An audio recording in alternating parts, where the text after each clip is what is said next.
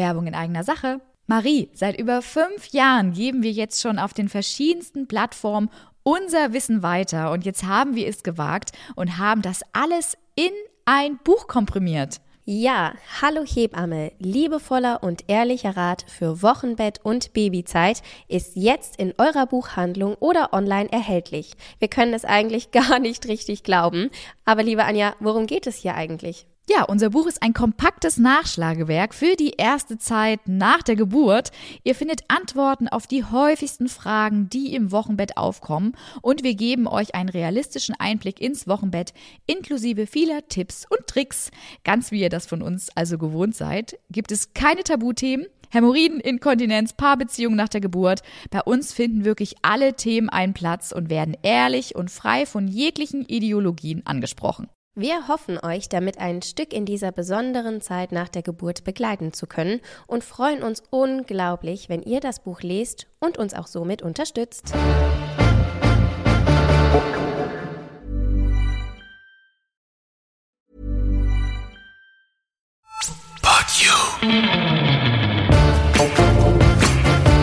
Hier ist dein Podcast mit echten Hebammen-Insider-Tipps. Mit Anja und Marie von Hallo Hebamme.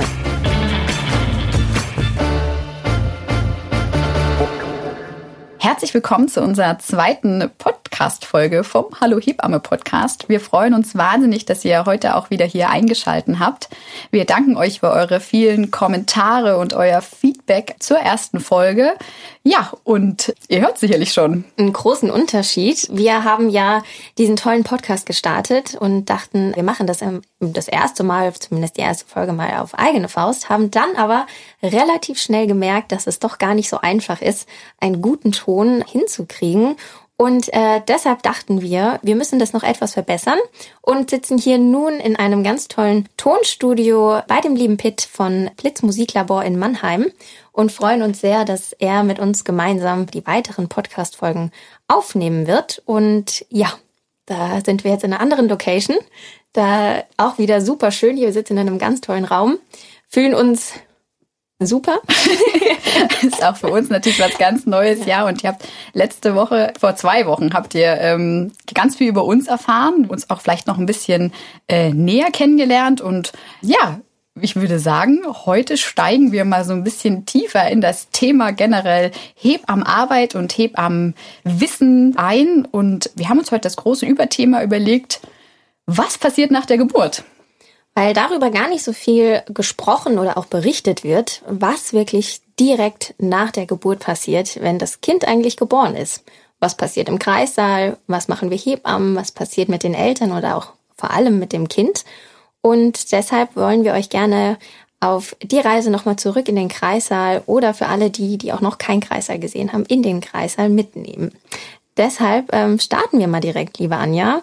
Was würdest du denn sagen? Was passiert denn direkt nach der Geburt, wenn ein Kind auf der Welt ist?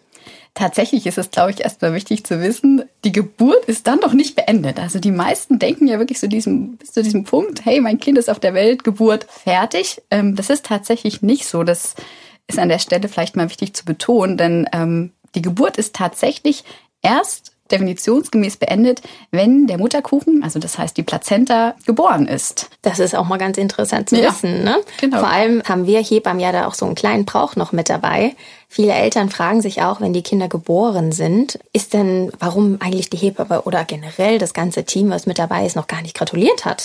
Hängt das damit zusammen? Das haben wir nicht vergessen, ja. Also das ist immer so. ja. Die meisten Eltern fällt es in dem Moment gar nicht so auf, aber vielleicht denken sie nachher drüber nach und fragen sich, warum ist das so? Das ist die Erklärung jetzt gerade gewesen. Wir haben es nicht vergessen, obwohl wir natürlich unglaublich viel zu tun haben, erstmal, wenn das Kind dann wirklich auf der Welt ist. Aber die Geburt ist wirklich erst dann beendet, wenn der Mutterkuchen geboren ist und dann abgeschlossen. Und dann wird natürlich auch erst danach äh, gratuliert und nicht vorher. Und ja, was wichtig ist, der Mutterkuchen muss auch vollständig geboren sein. Also wenn das, wir schauen uns den wirklich nach der Geburt einmal ganz genau an. Ähm, das ist für uns Hebammen immer so, das ist, lieben wir alle sehr. Also recht spannend ist, dieses Organ wirklich mal von allen Seiten sich zu betrachten. Wir schauen uns wirklich genau die Seite an, die an der Gebärmutter gehaftet hat, also die Haftstelle der Gebärmutter, ob da wirklich alles vollständig geboren ist. Wir schauen uns auch die Eihäute an, die das Kind während der Schwangerschaftswochen umgeben haben. Wir gucken, wo ist der Nabelschnuransatz platziert. Hat die an sich auch wirklich die drei Gefäße? Und äh, ja, wenn wir da sagen, okay, alles wunderbar, dann wird gratuliert. Ne? Das ist so dann dieses herzlichen Glückwunsch, Geburt beendet. Alles perfekt. Das wissen ja auch gar nicht so viele. Ne? Mhm. Also dass wir, dass wir auch es wirklich so definieren, dass die Plazenta noch äh, geboren werden muss. Und die Plazenta ist da, sie ist angeschaut, wir haben gratuliert. Und was machen wir dann damit? Also was passiert mit der Plazenta? Ja, das ist tatsächlich, das äh, ist super spannend, weil das ist so immer wieder mal im Wandel. Da gibt's immer mal wieder äh, neue Dinge, die entstehen, Trends, die da sich auch entwickeln. Also es kann letztendlich jedes Elternpaar selbst entscheiden, was mit der Plazenta, mit dem Mutterkuchen passiert. Der kann mit nach Hause genommen werden. Ja, das nehmen tatsächlich einige in Anspruch, um zum Beispiel mal so einen Baum da drauf zu pflanzen zu Hause zum Beispiel. Das ist so eine Sache. Andere Eltern sagen, nee, wir nehmen nur das Kind mit. der Mutterkuchen kann hier bleiben. Wir nehmen nur das Kind. Das ist so ein Running Gag, der recht häufig kommt tatsächlich. In der Klinik gibt es zum Beispiel die Verwendungsmöglichkeit, dass die gespendet werden kann oder auch für Forschungszwecke dann einfach im Rahmen dessen zur Verfügung gestellt werden kann. Und auch dafür entschließen sich inzwischen immer mehr Eltern. Ähm, ja, und ansonsten gibt's auch noch andere äh, Varianten und Möglichkeiten, was mit der Plazenta passieren kann. Man kann die Plazenta nur so, also diese Globuli, das ist vielleicht umgangssprachlich ein bisschen äh, bekannter, ähm, herstellen lassen. Plazenta-Pillen, äh, wo quasi Plazenta-Reste eingeschickt, gefriergetrocknet und dann in Kapselform gebracht werden können, angefertigt werden. Viele lassen inzwischen auch Schmuck aus der Plazenta anfertigen, ja, einen Abdruck machen. Also der Kreativität sind da wirklich äh, recht wenig Grenzen gesetzt. Wichtig ist aber, sich da vorab immer schon zu informieren und einfach zu gucken, ja, was, was, was hätte ich denn gern? Was kommt für mich in Frage? Was, was wünsche ich mir, äh, mhm. damit anzustellen? Weil erst den Telefonjoker im Kreis also ziehen, oh, ich würde jetzt gern, das ist dann meist zu spät, weil gerade wenn so Globuli hergestellt werden sollen oder auch diese Plazenta-Pilchen, dann müssen Sets mit in den Kreislauf gebracht werden, ähm, damit das dann ordentlich abgenommen werden kann. Mhm. Du hast ja eben gerade auch gesagt, dass wir Hebammen oder das Team sich die Plazenta auch gut anschaut, aber schauen die Eltern sich das auch an? Ja, tatsächlich ja. Also ich glaube, fast jede Frage hat so in ihrem Ablauf, die Hebammen haben ja so Sätze in ihren Abläufen, hat den Frage drin, ähm, wollen sie sich den Mutterkuchen anschauen? Und viele freuen sich da riesig drüber und sagen ja, weil das ist natürlich auch ein einmaliger Moment, der ja nicht so häufig vorkommt, dass man so ein Organ sich mal anschauen kann. Dann wird es wirklich von allen Seiten auch den Eltern gezeigt. Und ähm, da nicht schlecht? tatsächlich nicht. Also es gibt natürlich auch den anderen Teil älter äh, Mütter, Väter, die sagen, nee, um Gottes Willen möchte ich auf keinen Fall sehen, kann ich auch nicht sehen. Dann ist das aber auch okay. Also man, das kann jeder frei auch entscheiden, wie er das gern hätte und wie ihn das vielleicht äh, auch interessiert. Ne? Aber wir würden es auf jeden Fall empfehlen. Mhm. Ähm, also weil das wirklich ja ein Organ, also es wächst zusätzlich ein Organ in einer Schwangerschaft, der danach direkt ausgestoßen wird es ist ja wirklich sehr, sehr eindrücklich, das auch mal zu sehen. Ja, was die Natur da eingerichtet hat, ne? Ja, Zweck erfüllt, Organ geboren, fertig. Also. das war's. Ja. ja. Ähm, so, die Plazenta ist angeschaut. Mama und Kind geht es wahrscheinlich soweit gut. Ist damit dann der Aufenthalt beendet oder folgen noch zwei, drei Schritte im Kreißsaal selbst, wo man sagt, ähm, da wäre es jetzt noch wichtig nachzuschauen. Ja, äh, tatsächlich ist der, also nicht die Geburt fertig, wir schieben sie direkt weiter. so, das war's. Das war's, auf Wiedersehen bis zum nächsten Kind. Also da kommen tatsächlich noch einige Schritte, äh, sind da wirklich noch zu erledigen. Man muss zum einen erstmal schauen, sind Verletzungen während der Geburt an den Geburtswegen aufgetreten? Ähm, wenn das der Fall sein sollte, werden die direkt im Kreissaal-Bereich natürlich auch noch versorgt da ist wichtige Info, weil da vielleicht viele auch Sorge haben, oh, wie läuft das denn dann?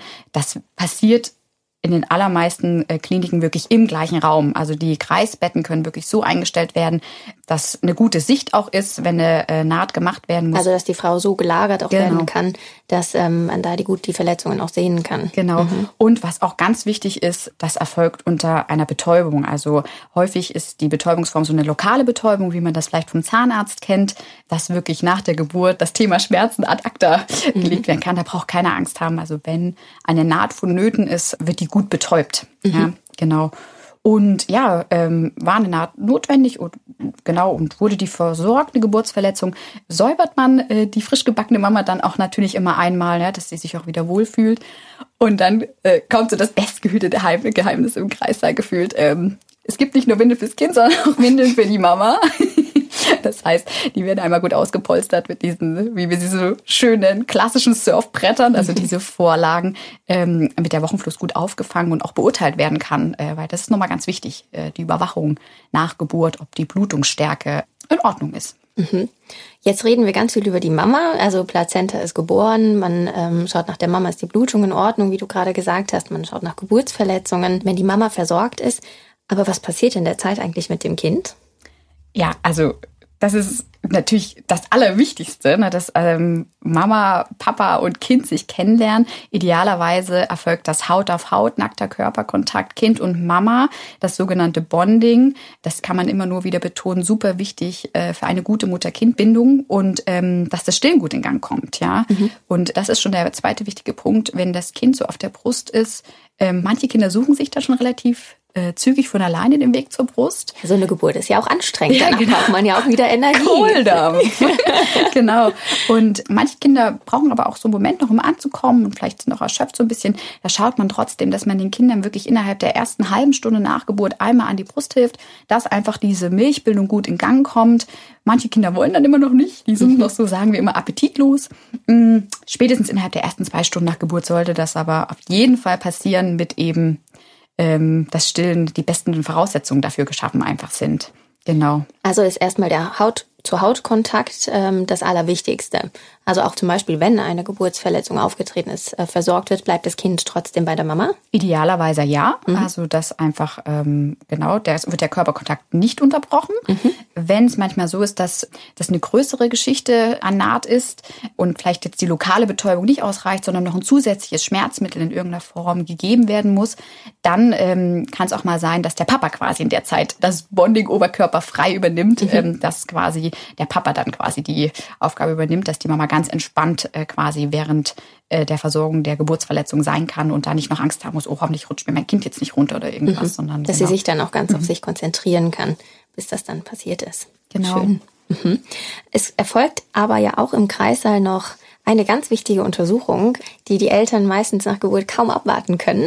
Und äh, oft wird ja gefragt, wie groß und wie schwer ist es? Direkt nach der Geburt. Direkt nach genau. der Geburt. Und da haben wir es gerade in der Hand, na, hm, schätzen würden wir. Da, da gehen die ersten Schätzungen los, wie äh, groß und schwer die Kinder sein können. Wir nehmen doch Wetttipps entgegen. Aber die große erste Untersuchung äh, findet ja auch noch im Kreissaal statt. Genau. Die U1 ist im Kreissaalbereich. Ähm, die sollte am ersten Lebenstag erfolgen. In den meisten Kliniken erfolgt die aber einfach standardmäßig, äh, weil es vom Ablauf einfach immer gut passt, in äh, dieser Zeit, wo die Frau und das Kind noch im Kreissaal sind. Die kann durchgeführt werden durch eine Hebamme mhm. oder durch einen Arzt. Und ja, es wirkt immer wirklich spannend erwartet, weil zu U1 gehört natürlich, wie groß ist das Kind, wie mhm. schwer ist das Kind, äh, welchen Kopfumfang hat es, ja, und wird auch immer geschaut, also ist alles dran, alles da, wo es hingehört, ja. Fünf Finger, fünf Zehen. genau. Und ja, alle Befunde werden dann auch immer dementsprechend in das gelbe U-Heft eingetragen. Also das ist auch der Moment, wo wirklich dieses Heft dann ausgestellt wird, was das Kind ja wirklich einen relativ langen Zeitraum durchs Leben äh, mhm. bei allen Untersuchungen äh, begleitet. Genau. Und das wird im Kreissaal alles schon erledigt immer. Schön. Das ist ja auch wunderbar. Vor allem auch mit dem U-Heft, aber auch ganz wichtig, weil ja, oder ja auch viele Eltern immer auch drauf pochen, ist das Namensband. Ja, super wichtig. Mhm. Also ähm, klar, gerade in, in Klinikstrukturen ist man ja nicht alleine. Ja? Mhm. Also äh, ist so, ich glaube, das ist die größte Sorge, die alle Eltern haben, also dass das Kind in irgendeiner Form verwechselt wird. Und deswegen ist das klassisch, kein Kind geht ohne Namensband. Es gibt es in verschiedenen Formen, als Bändchen, als Perlenarmbänder, als Barcode inzwischen auch schon oft, ja, ähm, kein Kind verlässt ohne den Kreissaal. Ja, das ist so die goldene Hebammenregel, um sich selbst auch abzusichern. Genau, ja, absolut.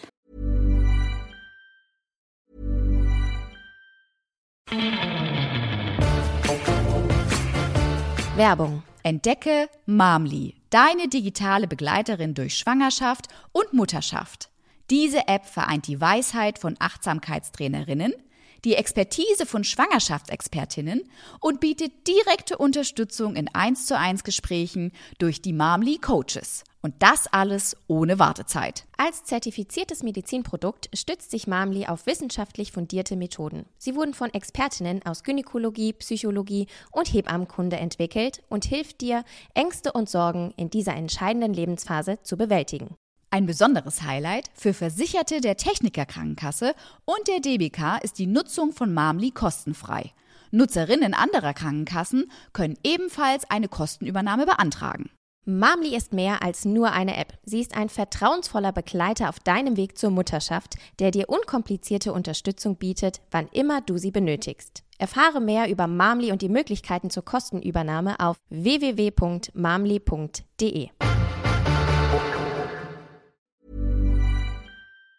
Das klingt jetzt ja jetzt, also wenn ich, wenn ich das gerade nochmal zusammenfasse, das Kind ist geboren, Plazenta, die Mama ist angeschaut, das Kind ist begutachtet ähm, und von allen Seiten auch gut betrachtet worden. Das klingt nach einem ganz schön langen Zeitraum. Über welchen, welche Stundenzahl oder Minutenzahl reden wir denn hier eigentlich oder in, ja, in welchem Zeitraum findet das Ganze statt? Ja, also tatsächlich sollte die Frau auf jeden Fall zwei Stunden nach Geburt noch überwacht werden. Mhm. Ja, also man muss einfach regelmäßig auch schauen, bildet sich die Gebärmutter äh, gut zurück, so wie das sein soll. Wie ist denn die Blutung, also direkt nach der Geburt? Ist das alles im Normbereich? Die kann auch nochmal verstärkt ja sein, ja. Dann mhm. müsste man natürlich relativ zügig reagieren. Wie ist denn auch der Kreislauf der Mama, ja? So eine Geburt ist ja wirklich ein absoluter Marathon, ja. Wie geht's ihr denn, ja? Mhm. Und das ist wirklich, zeigt sich relativ in diesen zwei Stunden nach Geburt, ob alles okay ist oder eben nicht. Und ja, es ist nicht nur das, was du jetzt gerade schon beschrieben hast. Es gehört äh, auch noch zum Beispiel dazu, dass äh, die frisch gebackene Mama einmal aufsteht. Viele beschreiben das immer so als ganz, ganz, ganz komisches Gefühl, ja, wenn sie das erste Mal so sich hinsetzen.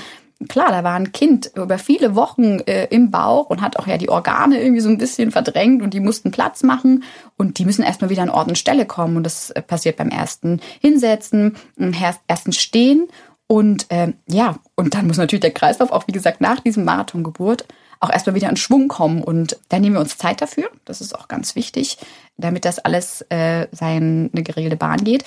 Und was in vielen Kreissälen immer auch dann gleich noch gemacht wird, ist das erste Mal auf Toilette gehen. Mhm. Das ist ja auch wirklich was, wo viele Frauen so ein bisschen Sorge nach der Geburt haben. Ist brennt das, tut das weh, ist das unangenehm. Vor allem auch, wenn Geburtsverletzungen genau. aufgetreten sind. Ne? Genau, und deswegen äh, nehmen wir uns dafür eigentlich auch immer die Zeit, dass wir da einmal gemeinsam auf Toilette gehen, ähm, da auch wirklich so einen kleinen Trick schon immer mit an die Hand geben, ähm, mit so einem Abspülbecher, dass man einfach so lauwarmes Wasser ohne Zusätze reinmacht und gleichzeitig da so ein bisschen abspült das nimmt so ein bisschen das Brennen und äh, lindert vielleicht auch ein bisschen die Schwellung und den Schmerz. Und ähm, genau, das ist immer so dann für viele Frauen, wenn die einmal Wasser gelassen haben, okay, Hürde erledigt und gar nicht schlimm. Und dann zeigen wir natürlich auch nochmal einmal professionell den Vorlagenwechsel, weil da gibt's natürlich am Anfang, ist man ja da gar nicht mehr so äh, firm. Die Periode ist über Monate ausgeblieben. Ja, und, und es ist ja auch stärker als die Periode. Absolut. Vor allem jetzt in den ersten eins bis zwei Tagen ist ja die Blutung sehr viel stärker als die Periode, die man vielleicht so kennt von den Jahren zuvor.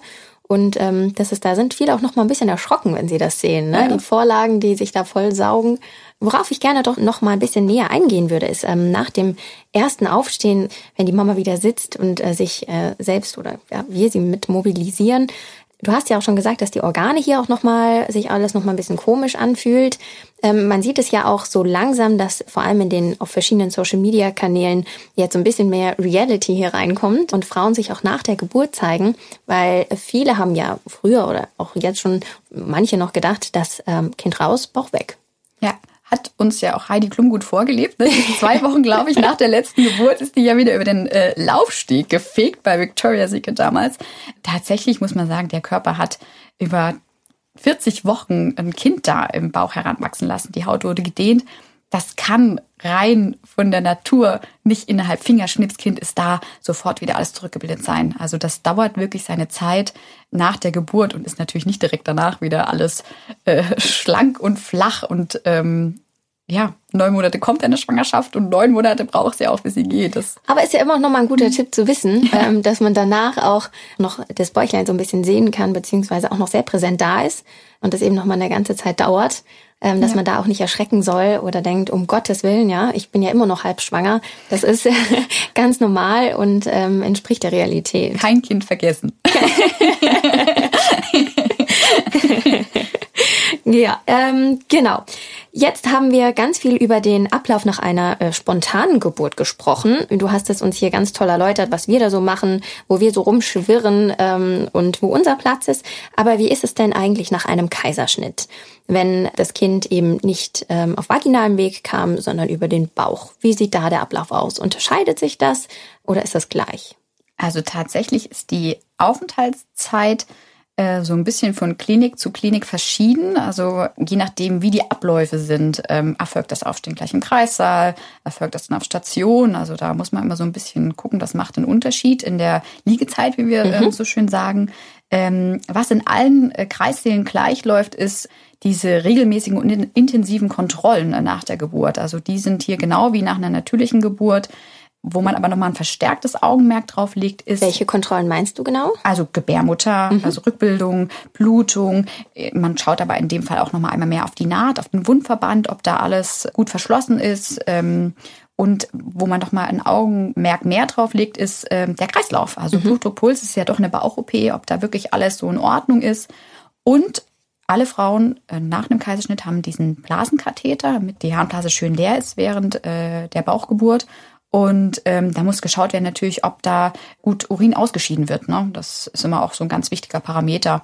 Oder ob irgendwelche Verletzungen an der Harnblase aufgetreten sind, könnte man darüber nämlich äh, gut erkennen. Ne? Deswegen, mhm. das sind nochmal so zwei, drei Dinge mehr, die nach einer Bauchgeburt einfach nochmal mehr im Auge behalten werden äh, müssen. Und deswegen sind die Frauen in der Regel auch länger als diese zwei, äh, drei Stunden im Kreissaal zur Überwachung da. Wie schaut es mit dem Kind aus? Also wir haben jetzt gerade über die Mama gesprochen. Sind da andere Abläufe da, wenn wir auch gesagt haben, die U1 und alles findet eigentlich in einem Raum statt? So ist es ja, dass man nach dem äh, nach der Operation ja auch einen größeren Raumwechsel hat als die anderen. Wie schaut es da aus? Da muss man mal so ein bisschen unterscheiden, was war denn jetzt der Grund äh, für den Kaiserschnitt? Also wenn das jetzt zum Beispiel aus kindlicher Indikation heraus lief, weil vielleicht irgendwie eine Erkrankung war oder mhm. irgendwas, dann ähm, ist das Kind natürlich äh, zum Beispiel in der Kinderklinik aufgenommen. Also dann ist dieses, was ich vorhin beschrieben habe, dieser Haut-zu-Haut-Kontakt, das Bonding, natürlich nicht erst vorrangig, sondern erstmal die Versorgung des Kindes, um zu schauen, wie ist der gesundheitliche Zustand. Ähm, ist es nicht aus kindlicher Indikation heraus und ist die Mama auch soweit fit, dann ist das Bonding auch nach einer Bauchgeburt im OP-Bereich und auch danach vor allen Dingen in der Überwachungszeit im Kreistag mindestens genauso wichtig. Also mhm. auch dann sollte das unbedingt drauf geschaut werden, dass ähm, ja das Bonding da zeitnah äh, wirklich durchgeführt wird und idealerweise schon im OP-Bereich tatsächlich. Wenn das Bonding jetzt erfolgt ist, ähm, haben wir ja vorhin schon erfahren, ähm, auch bei einer Spontangeburt, dass innerhalb äh, des Kreissaales hier die U1 noch durchgeführt wird. Wann findet die denn jetzt statt? Das ist tatsächlich, äh, unterscheidet sich nicht von der natürlichen Geburt. Also es wird auf jeden Fall auch in Zeitraum ablaufen, wo Mama und Kind noch äh, zur Überwachung im Kreissaal sind. Und ähm, je nachdem, wenn das Kind einen Aufenthalt in der Kinderklinik hat, wird das von ärztlicher Seite dann natürlich da gleichzeitig parallel mit äh, durchgeführt und nicht von uns Hebammen. Das ist vielleicht an der Stelle nochmal wichtig zu betonen. Ansonsten alles andere bleibt auch nach der Geburt, äh, Bauchgeburt gleich wie nach einer natürlichen Geburt. Die Kontrollen hattest du ja auch gerade schon angesprochen, die Überwachung ähm, nach einem Kaiserschnitt oder einer Spontangeburt. Von wem wird die eigentlich durchgeführt? Das machen wir Hebammen tatsächlich. Also das äh, gehört auch zum Berufsbild der Hebamme, nicht nur Babys auf die Welt begleiten, sondern auch die Zeit danach, ähm, die Überwachung von Mama und Kind. Und ja, das ist so der Anspruch an uns, dass das Komplettpaket quasi am Idealfall geliefert wird, ne, äh, bis zum Verlegen auf Station, dass wir das abdecken können. Ja. Auch die Zeit äh, neigt sich nach einem Kaiserschnitt ja auch im Kreissaal ein bisschen dem Ende zu. Bei einer Spontangeburt äh, haben wir vorhin erzählt, dass eine Mama oder dass es wichtig ist, dass eine Mama auch nach einer Geburt ähm, aufsteht, ähm, damit der Kreislauf in Schwung kommt, sie vielleicht einmal auf die Toilette geht. Wie schaut es nach dem Kaiserschnitt aus? Nach dem Kaiserschnitt ist das wahrscheinlich sogar noch mal wichtiger, mhm. weil es ist eine Bauch-OP. Ja, das muss man an der Stelle, glaube ich, noch mal so ein bisschen in äh, Erinnerung rufen. Und ähm, viele äh, Mamas haben einfach so Angst, was passiert denn mit der Naht? Ja, wenn ich da aufstehe, kann da irgendwas passieren? Und dieses Angst vor diesem Aufstehen verlieren ist ganz, was ganz, ganz Wichtiges. Deswegen schauen wir wirklich, dass die Frauen sechs bis acht Stunden nach dem Kaiserschnitt einmal mit uns gemeinsam aufstehen. Nicht um sie zu ärgern. Wir wissen, dass das erstmal fies ist. Aber sie müssen diese Angst verlieren, dass da was mit der Naht passieren könnte. Und zum anderen, sie müssen natürlich fit werden, um ihr Kind versorgen zu können. Ja, das ist ganz, ganz wichtig, ähm, dass das deswegen dann gemeinsam gemacht wird. Und nach dem ersten Aufstehen geht es dann meistens auch, sagen viele, oh, ja, okay, ist schon Haken dran für mich, ja, ist äh, gut, dass wir das jetzt gemacht haben. Und Sie haben auch mehr Vertrauen ja. darin, wieder ähm, das nächste Mal aufzustehen und dann vielleicht auch bald schon allein, um das Kind auch weiter zu versorgen. Wir haben jetzt ja die vielen Stunden im Kreissaal nach einer Geburt ähm, beleuchtet. Wie geht's denn jetzt eigentlich weiter, wenn der Kreissaalaufenthalt vorbei ist? Ja, gibt es verschiedene Möglichkeiten. man kann entweder nach Hause gehen oder man geht auf Station. Also äh, die Wochenstation. Ich glaube so, das ist so ähm, das häufigste, was tatsächlich passiert. Und auf der Wochenstation ist man tatsächlich noch mal so zwei bis vier Tage, ist von Klinik zu Klinik ein bisschen unterschiedlich. Und nach dem Kaiserschnitt so drei bis fünf Tage äh, hat man dann nochmal eine Verweildauer äh, nach der Geburt ja, warum das, glaube ich, so der Weg ist, warum den viele gehen, ist einfach nochmal so diese Überwachung ähm, nach der Geburt, gerade jetzt durch den großen Hebammenmangel, der inzwischen in Deutschland herrscht, hat man vielleicht niemand, der zu Hause nach einem gucken kann und gerade da kriegt man dann doch nochmal eine adäquate Stillanleitung durch Hebammen, durch äh, äh, Kinderkrankenschwestern, durch Krankenschwestern und man hat natürlich so dieses Rundumpaket, diese medizinische Betreuung von Mutter und Kind, dass da doch nochmal ein professionelles Auge auf alle Parameter geworfen wird. Und viele Eltern finden das auch ganz angenehm, dass quasi alle ähm, standardkindlichen Untersuchungen, die irgendwie laufen müssen in den Tagen nach Geburt, sei es die U2, die bis zum zehnten Lebenstag erfolgen muss, oder auch so dieser Stoffwechseltest oder der Hörtest, dass das alles schon im Rahmen des Klinikaufenthalts erledigt ist und dann man zu Hause wirklich dann ankommen kann und ähm, die Zeit daheim dann genießen kann und nicht vielleicht nochmal für Untersuchung äh, irgendwie aus dem Haus muss. Das bedeutet, dass nach den zwei bis vier Tagen nach einer natürlichen Geburt oder nach drei bis fünf Tagen nach einem Kaiserschnitt der Aufenthalt in der Klinik beendet ist und die Frauen bzw. die Familie nach Hause geht. Ähm, das klingt auch schon mal ganz toll, aber du hast ja ja vorhin auch noch mal eine andere Möglichkeit angesprochen und zwar umgangssprachlich, ähm, wie wir in Deutschland sagen, gibt es auch noch die ambulante Geburt. Ähm, das bedeutet ja, dass man nach der Geburt direkt nach Hause gehen kann und somit den Klinikaufenthalt, den du uns gerade ähm, beschrieben hast, der zu Hause durchgeführt wird, beziehungsweise ja nicht dann im Rahmen ähm, der Klinik stattfindet. Da das nochmal ein relativ großes Thema ist, haben wir uns überlegt, dass wir das gerne nicht jetzt und heute hier besprechen, sondern für euch nochmal in zwei Wochen aufgreifen, was das ganz genau bedeutet. Ja, und was es auch bedeutet, was die Hebamme, was wir denn eigentlich zu Hause machen, ist, glaube ich, auch ganz spannend und welchen Anspruch man da eigentlich im Wochenbett hat. Darauf gehen wir, wie du schon so schön gesagt hast, gerne in zwei Wochen hier genauer mit euch ein auf das Thema. Und ja, bis dahin freuen wir uns, wenn ihr diesen Kanal hier abonniert, kommentiert und auch äh, teilt, dass es diesen Podcast gibt. Uns macht es super viel Spaß und wir hoffen, dass die Folge euch gefallen hat und ihr nochmal viele hilfreiche Tipps erfahren habt, beziehungsweise wie auch so die Zeit nach der Geburt aussehen kann. Und dann freuen wir uns, wenn wir uns in zwei Wochen wieder hören. Ja, bis dahin, bleibt gesund.